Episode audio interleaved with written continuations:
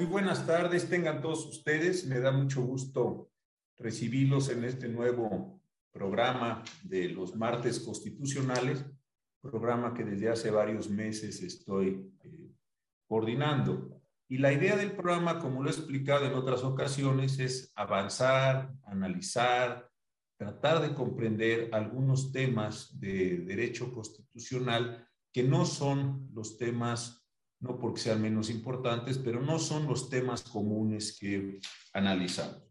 Aquí, como saben ustedes, quienes nos han seguido, hemos visto problemas relacionados con tráfico de armas, con el uso de tecnologías nuevas, en fin, con una gran cantidad de elementos. El día de hoy me da muchísimo gusto, eh, porque es un buen amigo mío, recibir a Carlos Castilla. Carlos Castilla es egresado de la Facultad de Derecho de la Universidad Nacional, Después eh, trabajamos juntos en la Suprema Corte de Justicia. Allí nos apoyó mucho a todo el equipo con los temas de derechos humanos que él también conoce. Eh, Carlos después se fue a hacer su estudio de, doctorado en Derecho en la muy prestigiada Universidad Pompeu Fabra de, Barcelona. Eh, posteriormente se quedó allí y avanzó mucho. Está ahora siendo profesor de Derecho Internacional y algo que es muy interesante para lo que vamos a conversar hoy es coordinador de investigación del Instituto de Derechos Humanos de Cataluña. Carlos vino a México hace unas semanas y tuvimos el gusto de conversar. Yo le preguntaba, oye, ¿qué estás haciendo allá en, en Barcelona? Carlos es muy trabajador, muy, muy dedicado, y me contó un tema que me pareció realmente interesante, y es el ver cómo las tecnologías diversas tecnologías, diversos usos de la tecnología y en particular todo lo que tiene que ver con los algoritmos, con las incidencias, con las búsquedas, pueden afectar nuestros derechos humanos. Entonces, esta es la idea que tenemos con Carlos. Yo, además de que esté presente, le quiero agradecer muchísimo que haya tomado la conversación, porque así como lo ven de fresco, pues son las 2 de la mañana en Barcelona y Carlos, pues muy gentilmente eh, está y está despierto y está articulado para poder conversar con nosotros. Así es que gracias, querido Carlos, que te hayas dado el tiempo, no solo físico, no solo espacial de estar con nosotros, sino también por el horario tan incómodo en el que te he colocado. Primero que todo, y como debe ser, ¿cómo estás? ¿Cómo va la vida por allá? Muy bien, doctor. Buena, buena tarde por, por allá. Eh, e, es una, una, charla de futuro, así que ya les hablo desde el 23 de octubre, del 27 de octubre. Sí, es una charla de ciencia ficción. Entonces ya, ya estamos entrando en tecnología. Exacto. Oye, Carlos, pero antes de entrar ya en temas particulares, ¿qué estás haciendo allí en el Instituto de Derechos Humanos de, de, de Cataluña? No tanto como coordinador de investigación, porque nos vas a describir cosas un tanto cuanto administrativa, sino por qué les ha interesado, qué están buscando, qué están viendo en estos temas de las tecnologías y los derechos humanos. Bueno, eh, un poco la, la, la idea de, investigar este tema eh, surge por el hecho de que Cataluña eh, es uno de los territorios que se supone que están mejor posicionados en temas de inteligencia artificial. Eh, hay registradas más de 179 empresas que de una u otra manera trabajan en los ámbitos de la inteligencia artificial, eh, con lo cual pues representa un gran reto, ¿no? Porque eh, se tiene bastante desarrollo y como, bueno, ahora iremos avanzando, la inteligencia artificial representa un reto muy vigente en las últimas dos décadas, ha crecido bastante, aunque desde los 50 está presente. Entonces, al tener eh, esto en Cataluña, pues vimos la, necesidad eh, de saber, ¿no? Cómo incidía o cómo incide eh, la inteligencia artificial en general en los derechos humanos, que es nuestro, nuestro quehacer cotidiano, ¿no? fue por ahí, ¿no? la, la, realidad que, que, se tiene en, en este momento en, en Cataluña que no es en toda España, que se ha mostrado especialmente, e incluso en Barcelona son 150, ¿no? Es, es eh, una, una, un boom de, de, de empresas y, e instituciones eh, dedicadas a investigación en diferentes, muy diferentes ámbitos de la inteligencia artificial.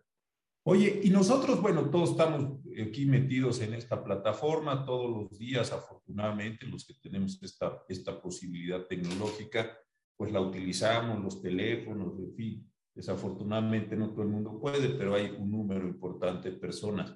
¿Dónde están en riesgo nuestros, nuestros derechos humanos? Y así te tuvieras que hacer un listado, decir, estas son las grandes ventajas y las grandes amenazas que estamos teniendo con todo el tema de las, de las tecnologías. Así como un primer listado para que las personas que nos estén siguiendo digan, ay caray, yo no había pensado en esto o dónde están los grandes problemas.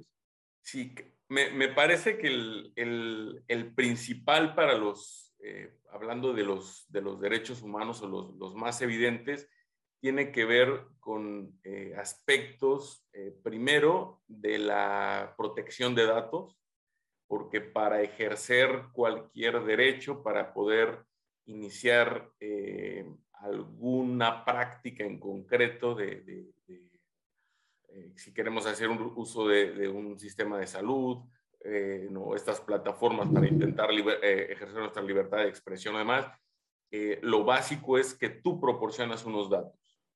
Eh, entonces, estos datos, la, gran duda es a dónde van y cómo se manejan. Entonces, esta parte del uso de datos también tiene que ver mucho con la privacidad. Digamos, en, este momento, eh, por este, esta llamada están entrando a mi casa, ¿no? Eh, ahora veo más de 150 personas, ¿no? Que de una u otra manera están entrando también a mi casa, a mi privacidad. Entonces, hay aplicaciones eh, que sin darnos cuenta también entran a nuestra, a nuestra privacidad. O hay aplicaciones eh, eh, en las que nosotros damos información que comúnmente no damos incluso ni, digamos, ¿no? a nuestra pareja, ¿no? O, a, personas cercanas y estas aplicaciones la conocen, ¿no?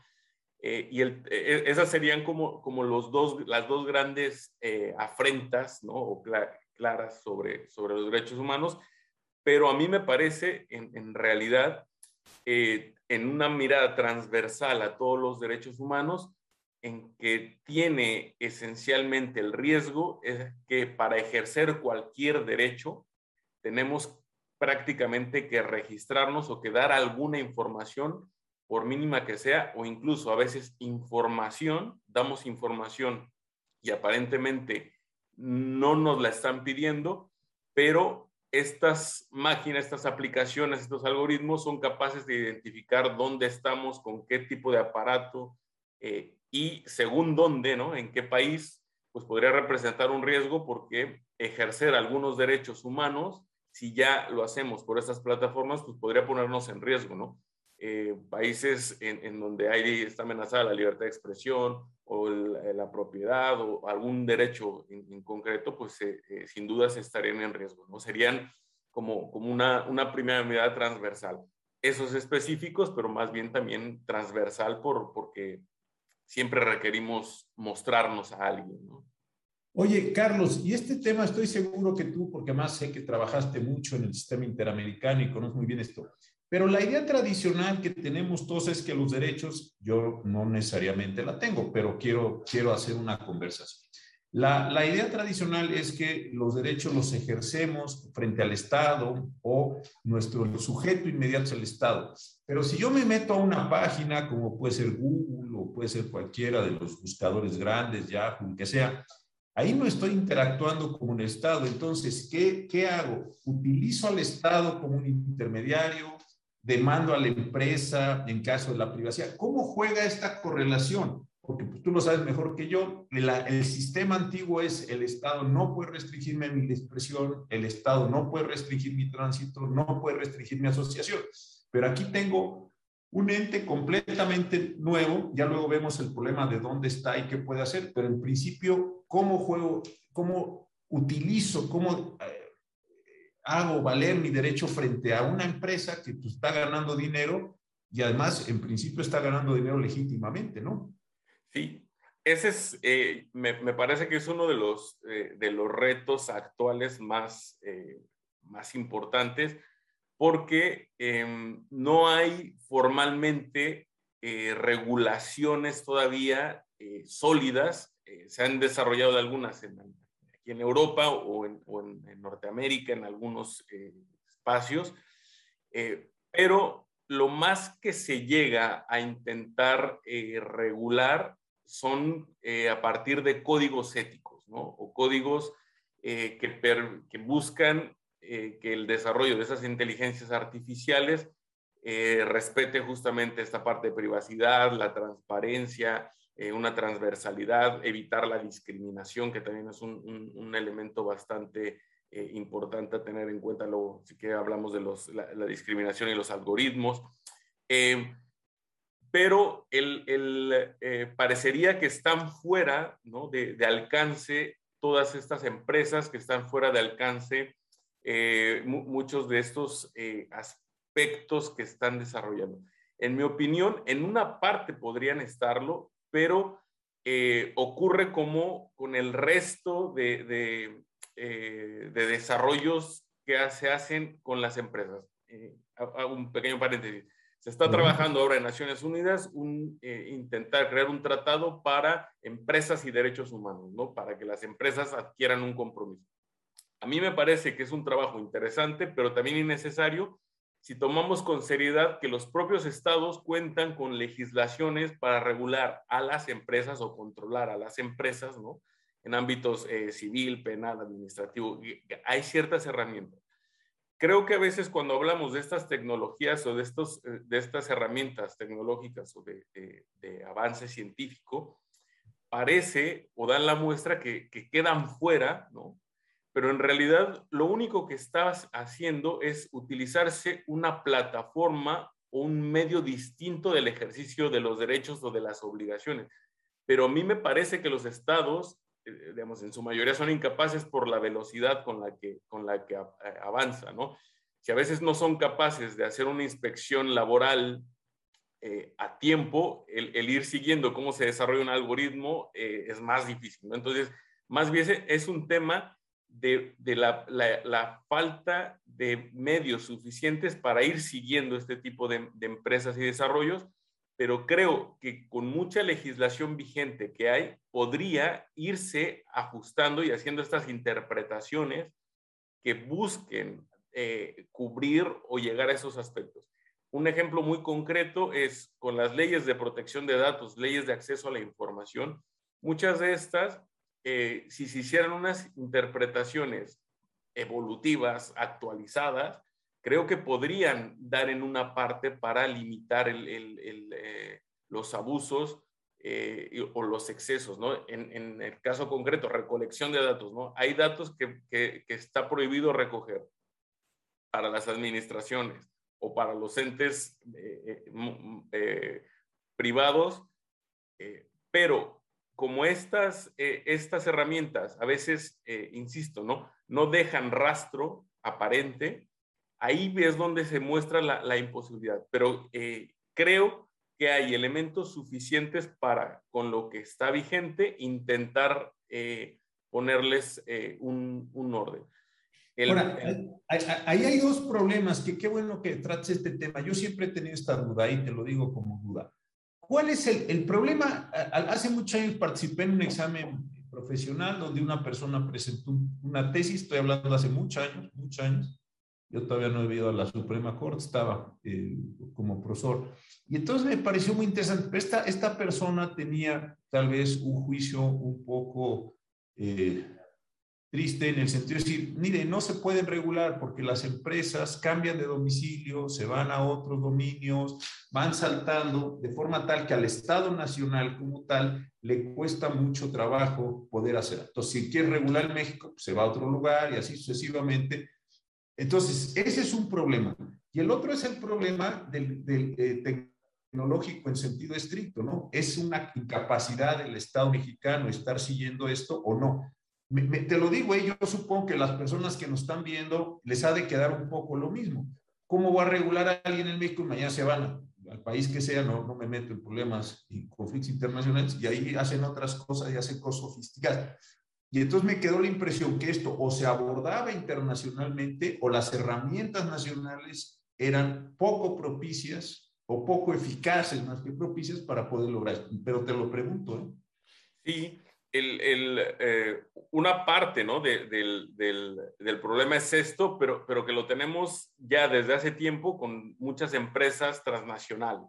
Eh, en, en, realidad es, es, es un, un, desarrollo similar. ¿no? Muchas empresas que van teniendo diferentes sedes o, eh, o, como lo, ha salido ¿no? con, con, con, estos paraísos fiscales, cómo se hacen estos en, en, encadenados de empresas para esconder, ¿no? ¿cierto? Bueno, eh, ocurre de, de, manera muy similar. En, eh, en, esto, digamos, em, lo que parece que empieza a, a, dar un, una muestra, un ejemplo de solución, eh, se están creando, en, principalmente en Europa, por ejemplo, aquí en Cataluña se creó un tipo consorcio eh, con base en, en el gobierno pero que busca incorporar o que busca identificar a todas estas empresas que están haciendo el desarrollo. Porque eh, también es cierto que no, eh, que vaya, que se les puede identificar, que se les puede ubicar quiénes son y dónde están trabajando, porque eh, van haciendo o es visible su trabajo. ¿no? Como decía al inicio, aquí hay 179 empresas claramente identificadas solo en, en Cataluña. Pues con estas empresas se está haciendo un trabajo para ubicar eh, y, y, es eh, ahí justo la, la, parte que es justo con estos códigos éticos, ¿no? Que, que, como no son jurídicamente vinculantes, sí se ven de menor nivel, ¿no? Parece que no podemos cuestionar, pero al ser códigos éticos buscan esa transversalidad y superar esas barreras eh, límite de fronteras, ¿no? De jurisdicciones sino eh, para crear eh, de manera internacional esos códigos éticos mínimos que no sean un tratado, pero que sean una forma de funcionar, una forma de, trabajar. Esto a mí me genera también dudas o puede generar grandes debates porque, eh, ¿qué preferimos, no? Un código ético sin fuerza jurídica de tal manera que puedas después reclamar o, o, o poder iniciar procesos judiciales o eh, un código ético que tiene ese nivel, pero te ayuda a traspasar fronteras a que independientemente de dónde esté la empresa o cómo esté, cumpla con, con, esos mínimos. Entonces, ese es ahora como parte del, del dilema.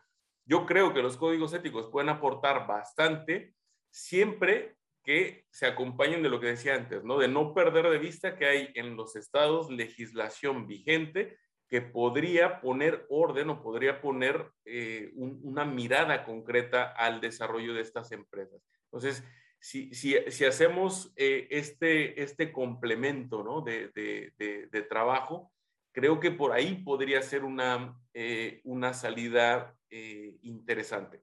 El problema también, y como siempre o casi siempre nos ocurre en el derecho, es que vamos detrás, ¿no? Vamos tiempo atrás de los avances.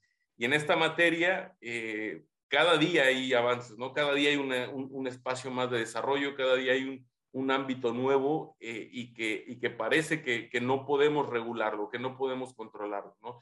Entonces, ya lo único que, que eh, o, lo más viable es esto, ¿no? Intentar generar códigos éticos globales o códigos éticos generales que permitan poner o establecer ciertas obligaciones para que estas empresas al menos cumplan con estos mínimos de transparencia, de eh, fiabilidad, de garantizar la, el anonimato, la privacidad, ¿no? Eh, es lo único que casi está, está, está quedando, ¿no? Hace tiempo en un programa como este, eh, de verdad que tuve el enorme gusto de conversar aquí con Catalina Botero, tú la conoces muy bien por el sistema interamericano que me parece una persona inteligentísima, y después de haber estado relatora de, de, libertad de expresión y de estos temas en la comisión, no sé si sabes, pero está en el grupo de cuatro grandes jefes, digámoslo así, que además tiene un complemento de otras 16 personas, en total son 20, que arbitran, que deciden, que resuelven eh, el tema de, de Facebook y Instagram. ¿no? Nos contó un poco aquí una conversión fascinante, fascinante, listísima, Catalina y todo, todo lo contó muy padre. Pero ahí lo que me gustó mucho es que dijo que ella, bueno, primero que Facebook y Instagram había transferido una cantidad importante de dinero para financiar a este tribunal, ese dinero no se podía tocar, debe estar en una especie de fideicomiso, alguna figura de este tipo. Entonces, pues luego me gustó algo, le dije, oye, pero ¿cuál es el estándar con el que ustedes resuelven? Y le puse, y ella puso un caso concreto, ya sabemos que si Facebook BC nos eh, los quita, y entonces, oye, pero si lo que quiero es proveer una campaña eh, para proteger a las mujeres contra el cáncer de mama o quiero eh, lanzar una campaña de lactancia, pues resulta a la mejor, no lo sé, a la mejor resulta útil mostrar los senos en ese sentido. Y, Facebook los bajaba o Instagram bajaba. Entonces, le decía yo, ¿cómo, ¿cuáles son los parámetros con los que están actuando ahora? Y me dijo algo muy interesante, me dijo, nos estamos apropiando de ciertas categorías de los derechos humanos, desde luego los universales, para tener como algunos paradigmas, algunos parámetros, y esto sí, esto no, esto puede ser discriminatorio, etcétera, etcétera. ¿Esa solución te gusta? ¿La ves viable? ¿La ves extendible? Dentro de estos códigos de ética o crees que son como dos cosas? Una cosa son los derechos humanos y otra cosa los códigos de ética o le darías una complementariedad, querido Carlos? Sí, yo, yo lo veo como una, una, necesaria complementariedad porque también, eh, digamos, aunque estos, estos organismos, mecanismos que van creando, ¿no? las propias empresas de, desarrollo eh, son interesantes, pero también eh, si, si entramos a una evaluación de total independencia e imparcialidad, eh, podría ser en, algunas partes cuestionada porque al final eh, son seleccionadas, eh, ¿no?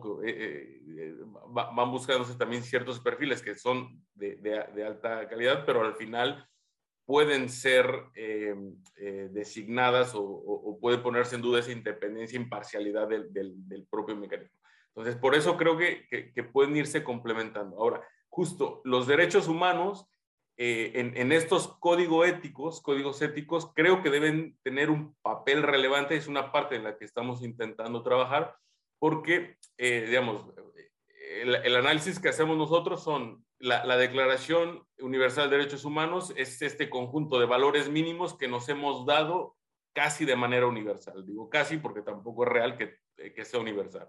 Pues bueno, pero este, que, este casi universal, esta casi universalidad de estos valores mínimos deberían permear o deberían estar presentes en estos códigos.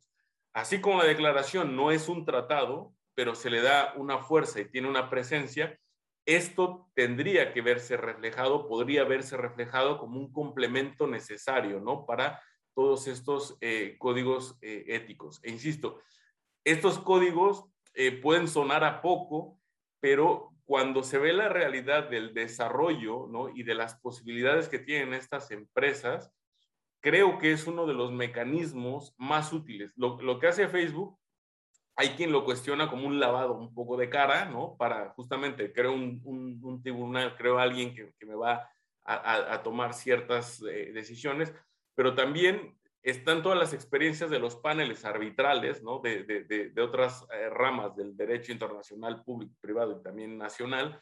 Esta es parte del, eh, de, verlos como árbitros e intentar generar eh, eh, esto que decía, ¿no? El, mecanismo de gobierno que aglutina o que puede eh, tener presentes a todas las empresas, tener a alguien o crear estos tribunales arbitrales, ¿no? Entre la empresa, entre usuarios de una cierta plataforma de uno, más un ente de gobierno, estos unos tripartitos, ¿no? Que puedan aplicar o evaluar esa, el, el desarrollo de esos códigos éticos serviría o podría ayudar a, poner eh, fin a, estos, estos puntos. Ahora, también es cierto que, a veces nos centramos mucho ¿no? en, la parte negativa o en la parte peligrosa, eh, pero al final es, eh, cuando, cuando pensamos en esta parte peligrosa, en realidad lo único que estamos viendo es el reflejo de la sociedad, porque todos estos desarrollos tecnológicos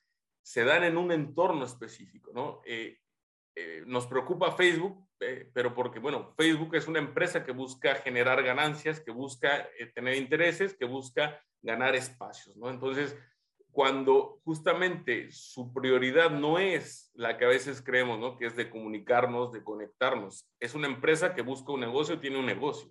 Entonces, eh, el, problema es que como usuarios, usuarias de, estos, eh, de, estas eh, inteligencias artificiales o de estas plataformas, a veces nos perdemos, ¿no? O sea, Twitter no es que sea nuestro gran espacio para el ejercicio de la libertad de expresión, ¿no? Tiene necesidades de, de negocio.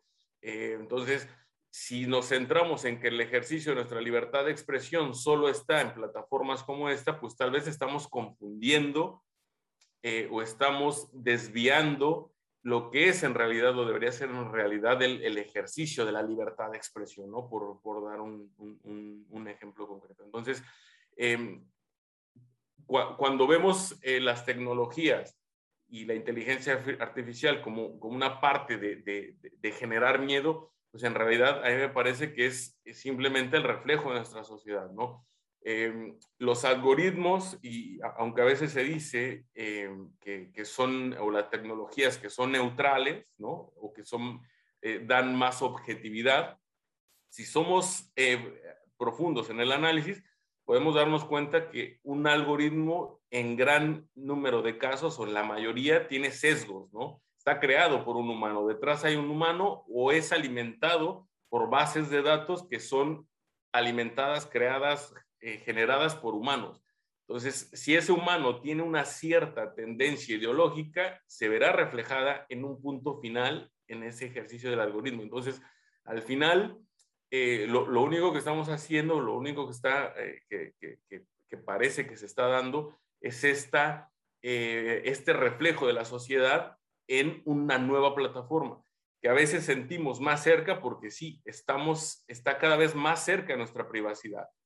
Eh, ahora, eh, eh, cuando hablamos de, personas que no tienen acceso ¿no? A, Internet, a, un teléfono, además, pues a veces estas personas están justamente o son las que actualmente tienen más garantizada ¿no? su, su privacidad, que tienen, que tienen elementos de, mayor seguridad que están ajenas o pueden estar ajenas a, toda esta eh, vorágine ¿no? de, información.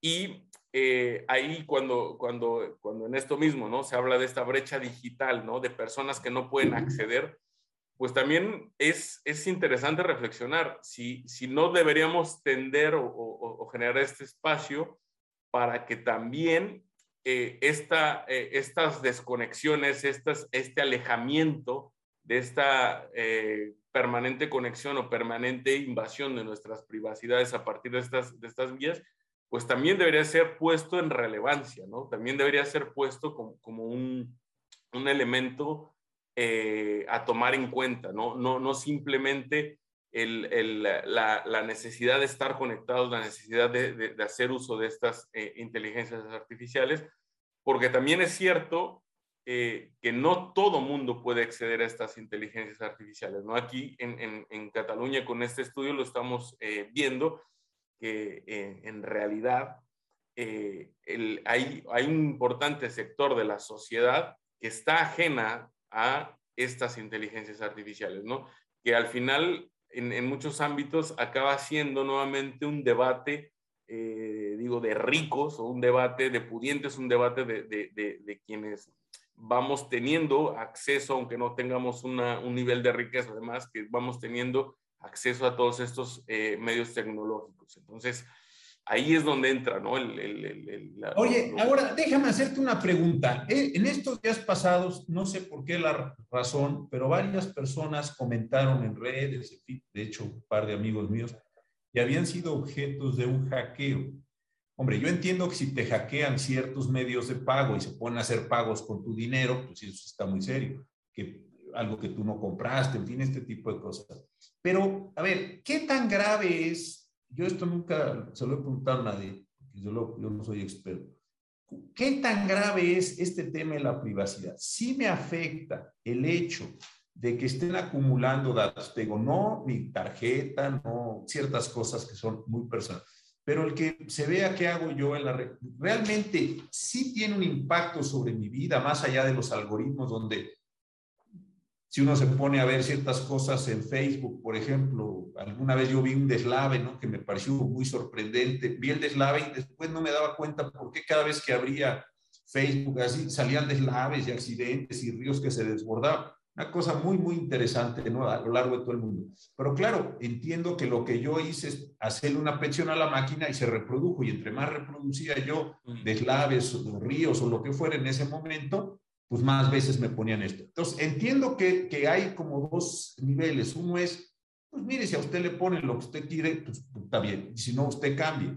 Pero hay otras partes más sensibles donde realmente está el peligro de este proceso eh, tan grande a mi derecho humano de la privacidad, más allá de que se lo pueda reclamar o no a, una empresa o al Estado, ya, eso ya creo que lo dejaste muy, muy claro. Realmente hay un peligro, insisto, quitando las cosas que son muy especiales, ¿no? Pero ¿cómo, cómo lo distinguirías, cómo lo estarías distinguiendo eso, querido Carlos?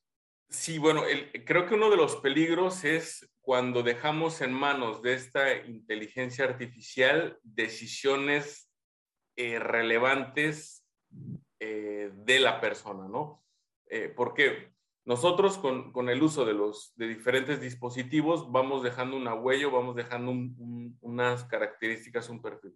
El riesgo para mí puede ser que si quieres ejercer un determinado derecho y si ese algoritmo que hay detrás de una inteligencia artificial fue o ha sido creado para identificar una característica específica, puede ser que te deje fuera o que te incluya cuando lo único que hiciste o pudiste haber hecho es eh, un ingreso a una página web, un like, un, un determinado. ¿no? Entonces, el riesgo es que nos, nos puede etiquetar en ámbitos que no nos corresponden y eso nos puede excluir o incluir dependiendo, ¿no? E, excluir del ejercicio de derechos o dejar fuera o, poner en listas negras, ¿no? Listas de, de, riesgo. Entonces, eso en, el fondo es eh, lo, una, una, de, las partes más, más delicadas, ¿no?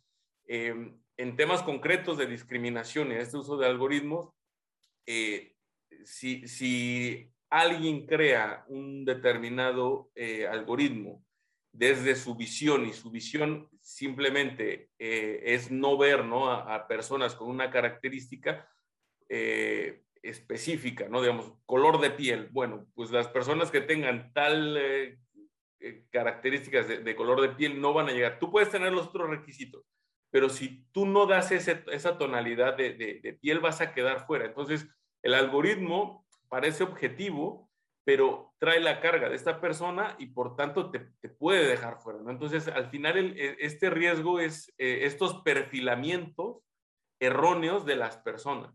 Eh, perfilamientos que, vamos haciendo con, cada clic, que vamos haciendo con cada ingreso, que vamos haciendo con cada vez que nos registramos. ¿no? Eh, hay, hay, hay, espacios que son súper complejos o súper también interesantes de analizar, ¿no? en, estas plataformas de, Tinder o estas eh, de, generar relaciones más personales, a veces das más información que eh, darías incluso a una persona cara a cara, ¿no? Y esa información puede ser utilizada para crearte un perfil. Y hay personas en este tipo de, plataformas, pero en general todas, pueden dar una característica que no les corresponde, pero con tal de intentar mostrar, ¿no? Para, para, para hacer un, match, ¿no? Para encontrar a, su pareja ideal, pueden, pueden aportar datos que, que no son necesariamente ciertos. Entonces, y, o, o abrir las personas que hablen cuentas falsas o demás. Entonces, esto, el, estos perfilamientos, pues pueden ser peligrosos porque pueden no corresponder con la realidad de la persona. Entonces ahí ya creas eh, totalmente unas distorsiones que, insisto, el peligro es que o te excluyen para ejercicio de unos derechos si es requisito o te meten en listas que pueden ser eh, peligrosas. Piensa este caso, que es como el que sucede cuando tienes pruebas ilícitas, déjame ponerlo. Sabemos que las pruebas ilícitas, pues todo el tiempo se han obtenido a lo largo de la historia de la humanidad, se abrían cartas, en fin, eso no es un tema nuevo, lo que hoy es, está, es, me parece, es potenciado electrónicamente. Había personas que se contrataban para hacer orejas o había mecanismos, esto creo que está eh, muy, muy amplio, ¿no? Pero aquí hay un tema, ¿qué sucede? Y, lo, lo interesante de la prueba ilícita es, pues eso, que no sirve para tener una función lícita dentro de un proceso, claro, la persona puede ver afectada su, su honra o su dignidad, yo qué sé, pero no sirve para este efecto. ¿Qué? No podría haber un mecanismo en lugar de decir vamos a crear todo el código ético y vamos a tratar de hacer una, una regulación general para todos. Ahí hay varias preguntas de algoritmos, ahorita entramos a ellas, bien interesantes. Pero antes de entrar a todo eso, decir, oiga, simplemente, pues no, no vamos a considerar que eso que esa persona puso va a tener una función jurídica o social, sí la puede tener, y entonces se produce el caso que tú dices. Pero si dijera, jurídicamente, ¿te acuerdas cuando estábamos ahí en la, en la corte que tuvimos algunos correos electrónicos en un caso que no se pudieron utilizar porque tenían muchos problemas? todavía andabas por ahí en ese, en ese caso de un problema entre una pareja, en fin, que no se pudo usar esa información. Pero esto también lo ves como una solución o realmente es muy malo y muy, muy, muy, muy inadecuado lo que estoy diciendo. No, es, eh, eh, es, digamos, eh, al final en, para este tipo de, de, herramientas tecnológicas se tienen que buscar espacios de, de solución.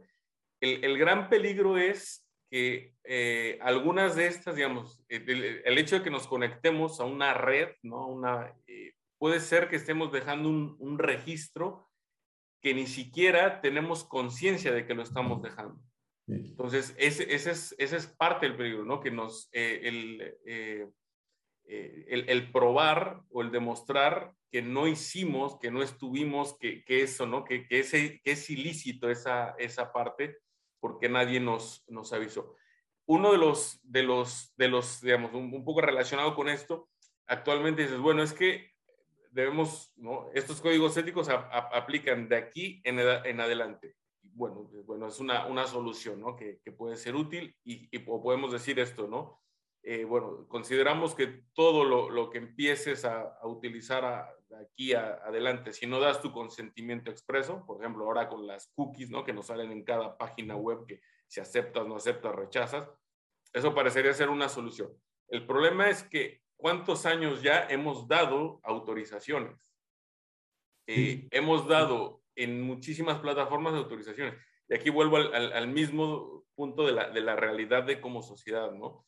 Eh, hablamos de, una eh, falta de, conocimiento, un cierto analfabetismo digital, pero también tenemos un alfabetismo jurídico o, o cívico mínimo, porque vamos dando aceptar, ¿no? Nos sale estos contratos tipo banco, ¿no? Que son de letra pequeña y larguísimos. Sí, sí, sí, sí. Y no leemos ni tres cláusulas y aceptamos. Y seguramente, ¿no? Más de una vez ya hemos aceptado que aunque haya modificaciones, atenderemos a la regla básica establecida en ese momento. Entonces, esto de las cookies sirve para protegerte un poco ante una necesidad de que no te monitoren en todo, pero puede ser que en una determinada página ya hemos autorizado desde hace tiempo que, nos identifique, ¿no? Entonces, ahí se une y ahí, vuelve a ser, ¿no? Digamos, en, cuántos casos, ¿no? Vemos eh, en, la, falta de conocimiento de, derechos mínimos,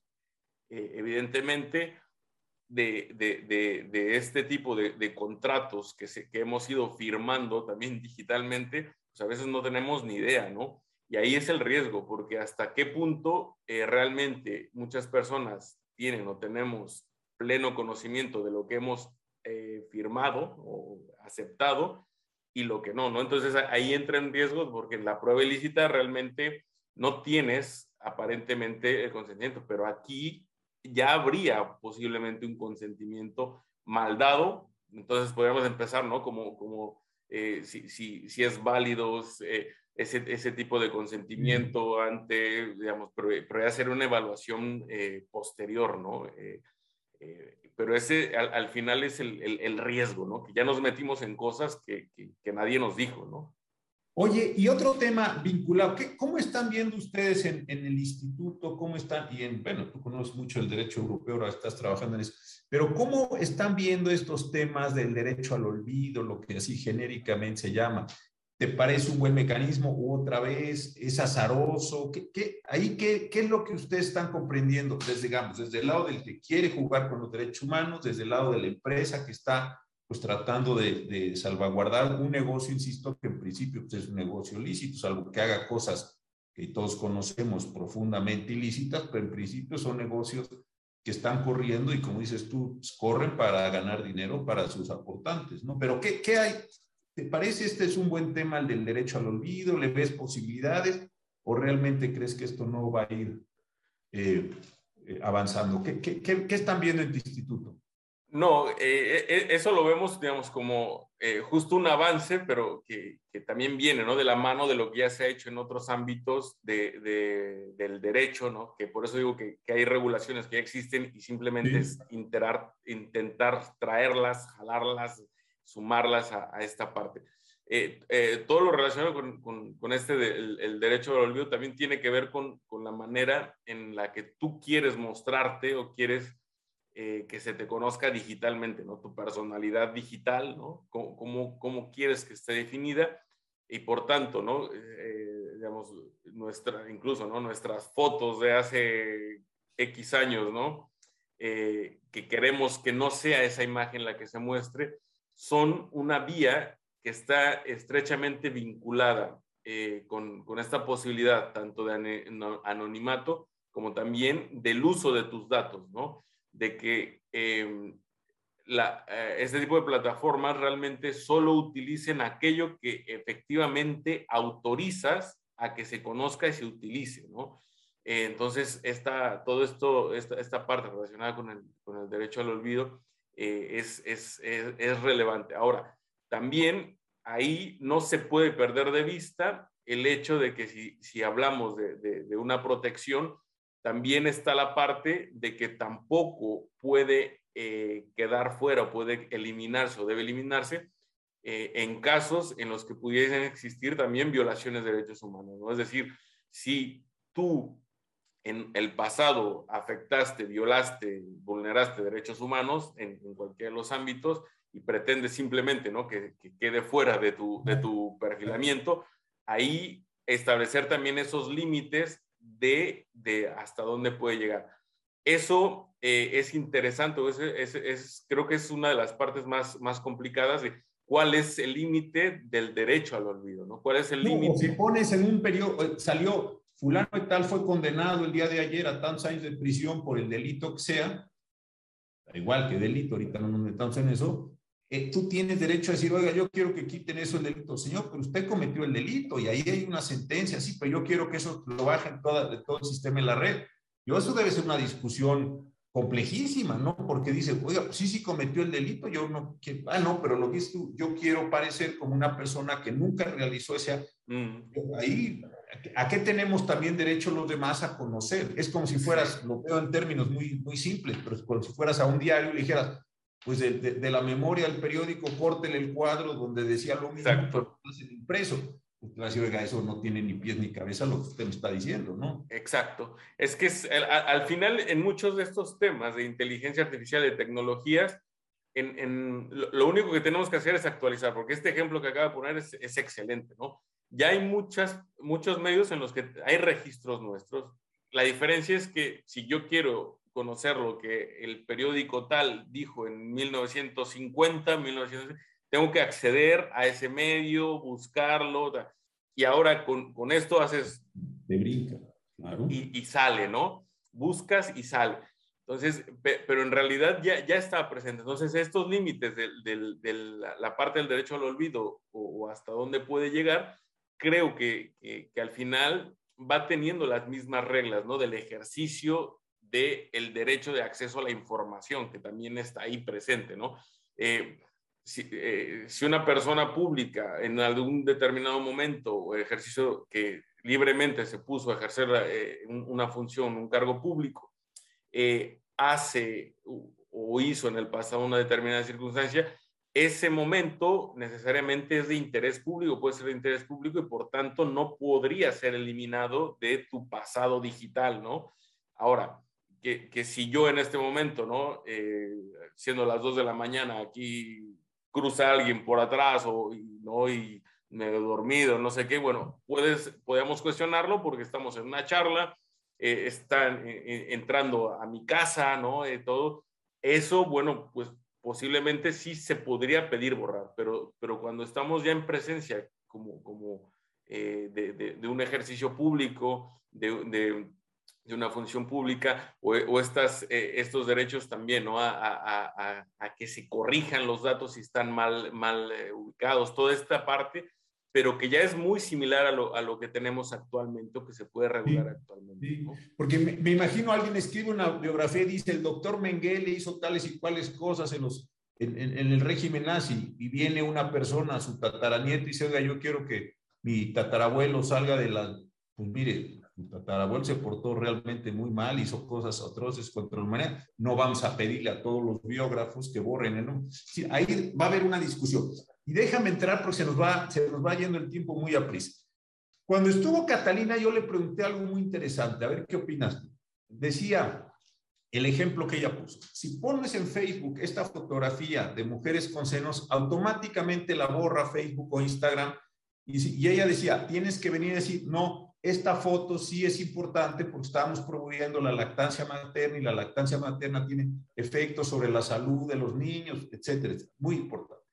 Pero entonces la pregunta siguiente es, ¿y estos códigos de ética y estas determinaciones le pegan a la, o, las recomendaciones que hace este tribunal, más allá de, sus integración, etcétera, ¿le pueden pegar al, al, algoritmo o solo le van a pegar a las imágenes y a, los, a las cosas, digamos así, visibles que no sabemos bien a bien cómo aparecieron? O tú estás viendo también, creo que es que varias personas lo están preguntando, es una pregunta interesante el código de ética también llega al algoritmo. Están ustedes buscando, porque ese ya es más sofisticado, no es lo mismo ver la imagen de algo que nos es desagradable a muchos o a todos, a decir, oiga, ¿y qué fue lo que hizo que la imagen? Y la otra que es bien interesante, ¿qué cosas no estamos viendo?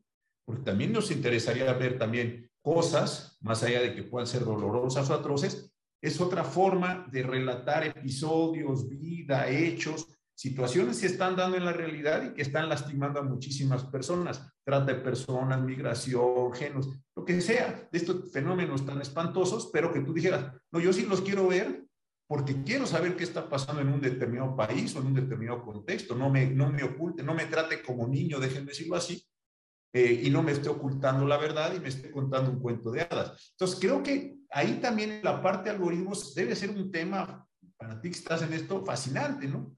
Sí, el, el, eh, creo que uno de los, digamos, de las principales limitaciones o problemas de la, de la inteligencia artificial es eh, su carácter eh, autorreflexivo, ¿no? Digamos, no, no, no es, eh, no, no, aunque la, la, inteligencia artificial puede manejar información, producirla o incluso aprender, pero carece de, de conocimiento que sirva para, digamos, no, no puede hacer una reflexión los algoritmos, ¿no? Se entrenan o se, les dan ciertas bases y estos van, van dando eh, ciertos resultados, pero nunca van a tener la, la capacidad humana de intentar, ¿no? De, dar una, una solución eh, particular o, concreta en un, en un, determinado momento. Entonces, eh, los, en, la parte de algoritmos es justo donde se está haciendo los mayores aportes, ¿no? Porque hay, hay, dos maneras amplias o principales de entrenarlos, ¿no? Eh, uno que se llama Machine Learning, que el propio algoritmo va, va aprendiendo a partir de ciertas pautas que le das, o eh, el Deep Learning, que, que, es a partir de, de bases, eh, le, le, solo va, va, va aprendiendo, tiene, tiene la, la manera de ir, de ir aprendiendo. Pero lo que todavía no se logra hacer es intentar eh, bueno, generar que el algoritmo pueda discernir, ¿no? Entre lo que podría ser moral, éticamente aceptable o necesario o útil, ¿no? Y de lo que no es. El, algoritmo simplemente, si encuentra ese dato, lo, lo, lo, pone en bueno o malo. No, no tiene una, una moderación, no tiene una, una posibilidad de, de establecer eh, equilibrio, ¿no? Es decir, exacto. Entonces, ese, ese es, eh, esa es una parte, ¿no? Se, supone que la inteligencia artificial es, o, o, ha sido desde su creación esta eh, idea de que las máquinas, a partir de estos algoritmos, puedan hacer las mismas funciones que el ser humano, ¿no? Eh, que la inteligencia humana, que también es difícil de definir qué es inteligencia humana, ¿no? Pero que e, esa es un poco la, idea de esta, de esta inteligencia artificial, que, que, replique lo que podemos hacer. Pues bueno, también en eso hay que ser ciertos y tampoco no, no digamos, no, no es novedoso que también habemos personas que aún ante situaciones de esas podemos también carecer de ese criterio, ¿no? Eh, digamos, eh, entonces le, queremos exigir a la máquina, al algoritmo, lo que también a veces el ser humano tampoco es capaz, ¿no? Digamos, en cuántos casos, y ya pensando ¿no? en, la vida judicial, en cuántos casos la gente cree que una determinada situación es blanco o negro. No, es de grises muchas veces, ¿no? Y en temas de derechos humanos especialmente, no, no es que es A o B, hay un intermedio gris. Entonces, si, si, si los seres humanos a veces nos cuesta tomar eh, toda esta decisión con cargas sociales, cargas políticas, cargas éticas, cargas personales que tenemos, o sea, un algoritmo exigirle eso, ¿no? Cuando ha sido eh, creado para, para, simplemente buscar un, un resultado específico, pues es pedirle mucho.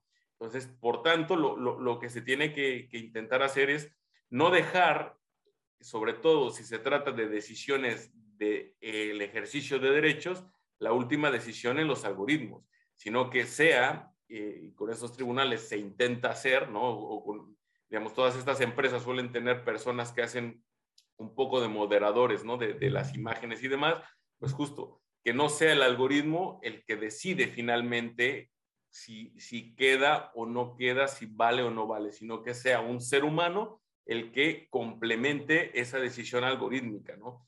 Eh, y bueno, ahí el reto también está en qué ser humano toma esa decisión, ¿no? Que también deberíamos tener o pensar en personas que pudiesen tener un criterio amplio, un, criterio inclusivo, un criterio, y ahí donde estamos intentando poner mucho énfasis, una, eh, una fuerte presencia o, la presencia de estos valores que, representan los derechos humanos, ¿no? Porque si no, volvemos a caer en que pueden ser personas técnicamente excelentes, ¿no? unos genios de, de, la tecnología, pero sin sensibilidad social o sin conocimiento del entorno social político en el que están eh, inmersos, y pues la decisión puede ser que sea peor que la de una máquina o igual que la de una máquina, porque se, se, sale del contexto en el que está, ¿no?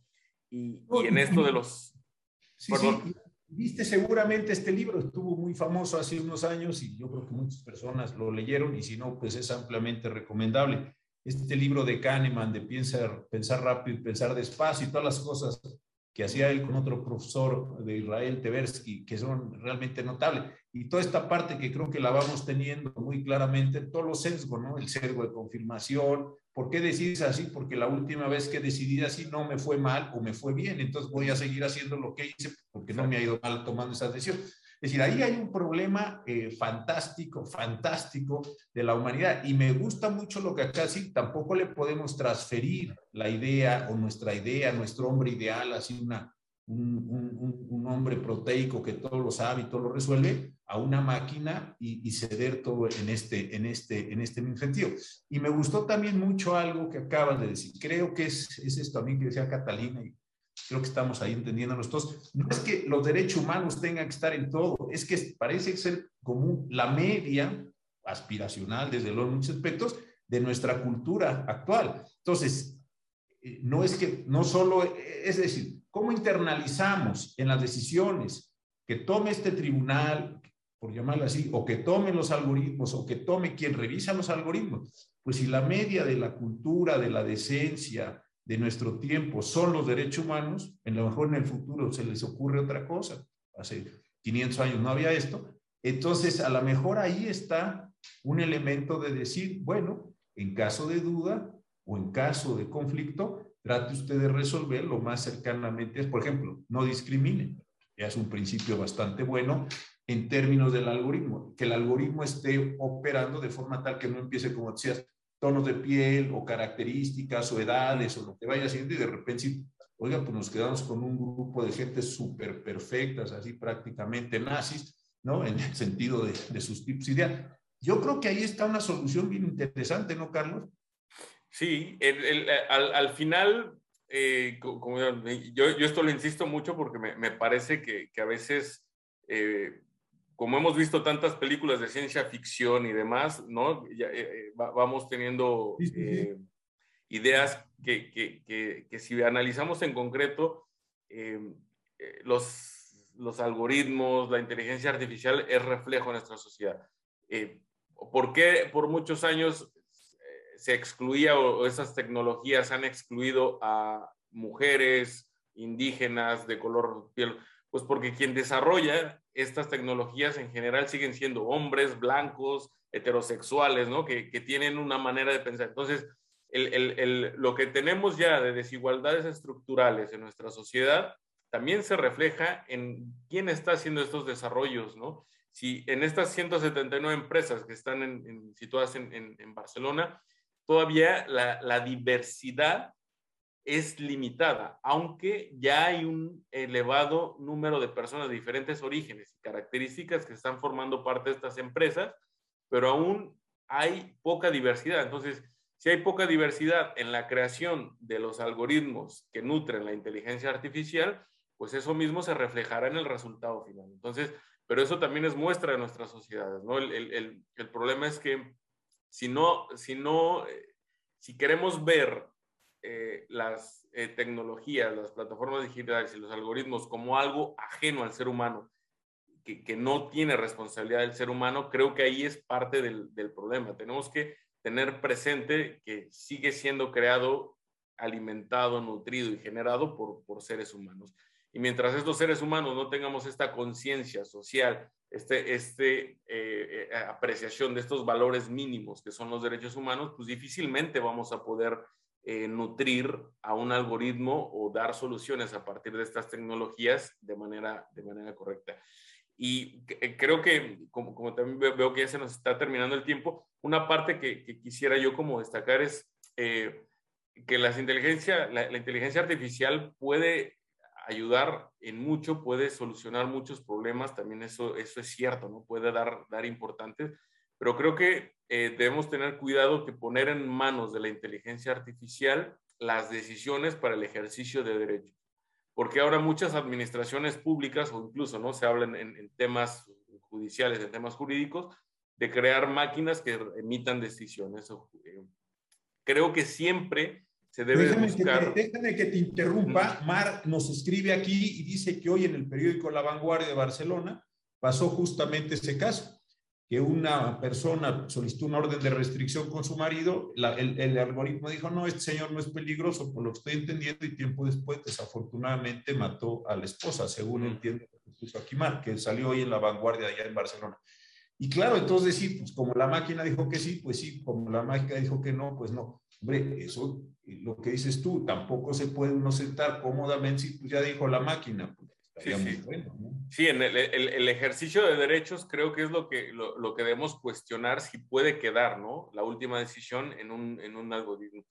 Eh, debe ser, me parece que deben ser herramientas que nos ayudan a agilizar, a facilitar procesos que el ser humano podríamos tardar en desarrollar, porque, digamos, hay operaciones que estos algoritmos hacen en, segundos y nosotros a lo mejor encontrar los datos tardaríamos un año, pero que esa agilización no quede en la decisión de la máquina, sino que lo que nos aporta quede todavía en la decisión de un ser humano que pueda tener. Entonces volvemos a lo mismo, ¿no? Que desde origen el algoritmo se ha creado con una conciencia, el, creador, los creadores, las creadoras de este algoritmo, con una conciencia de su sociedad, pero también cuando ésta se aplica, que las personas tengan, tengan esa capacidad. ¿no? Si, si lo llevamos al ámbito judicial, el pensar en un juez electrónico, bueno, creo que va a tener los mismos problemas que, los jueces en la realidad. Habrá de todo, ¿no? Con criterios diferentes, nos gustarán soluciones o no,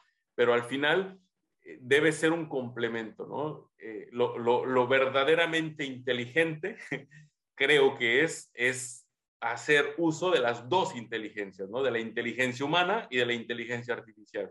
Porque si nos quedamos solo con una o solo con otra, teniendo ambas, creo que ahí estamos siendo poco inteligentes, ¿no? Creo que ese es el, reto actual, el, el buscar una inteligencia compartida. Oye, Carlos, ya para finalizar, porque se nos acabó desafortunadamente el tiempo, yo tenía varias preguntas, pero te lo quiero plantear así. A ver, ahí te va.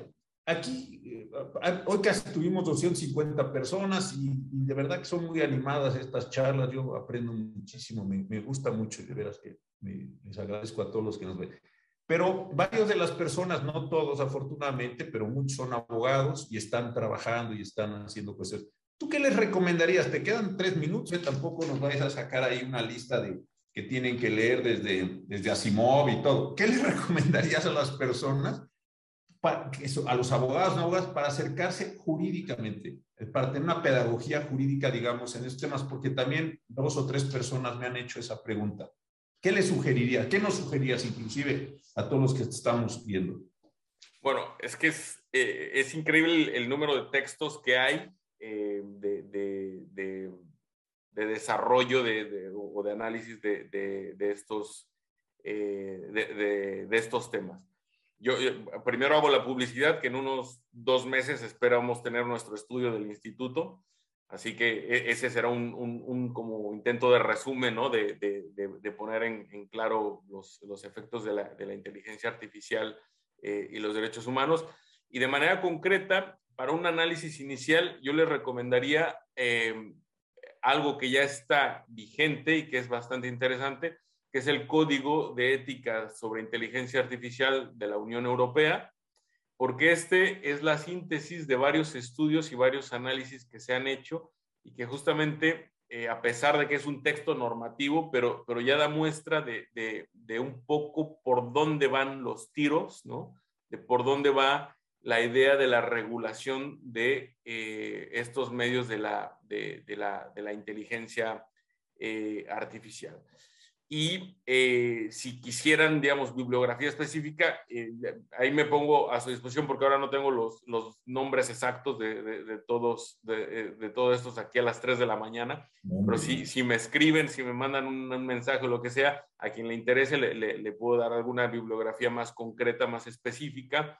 Eh, pero digo, como para, para, ver un poco los parámetros amplios, creo que esta, este, este código de la Unión Europea es bastante, bastante interesante para, con eso Oye, y de veras gracias. Primero a todos en, general por haber estado y haber asistido y haber hecho las preguntas, los comentarios muy generosos, pero muy en particular a, a, Carlos Castilla por haberse tomado el tiempo, el desveladón que se, que se dio, qué barbaridad, ya hasta pena me dio, me dijiste, recordaste que son las 3 de la mañana. Gracias, Carlos, querido, este, cuando vengas a México comeremos todo para tratar de, desfacer este entuerto que, que, tuviste. Ya vete a dormir, buenas noches, este, saludos ahí a todos y gracias querido Carlos, que descanses y todos ustedes gracias, nos vemos en, en otro martes constitucional.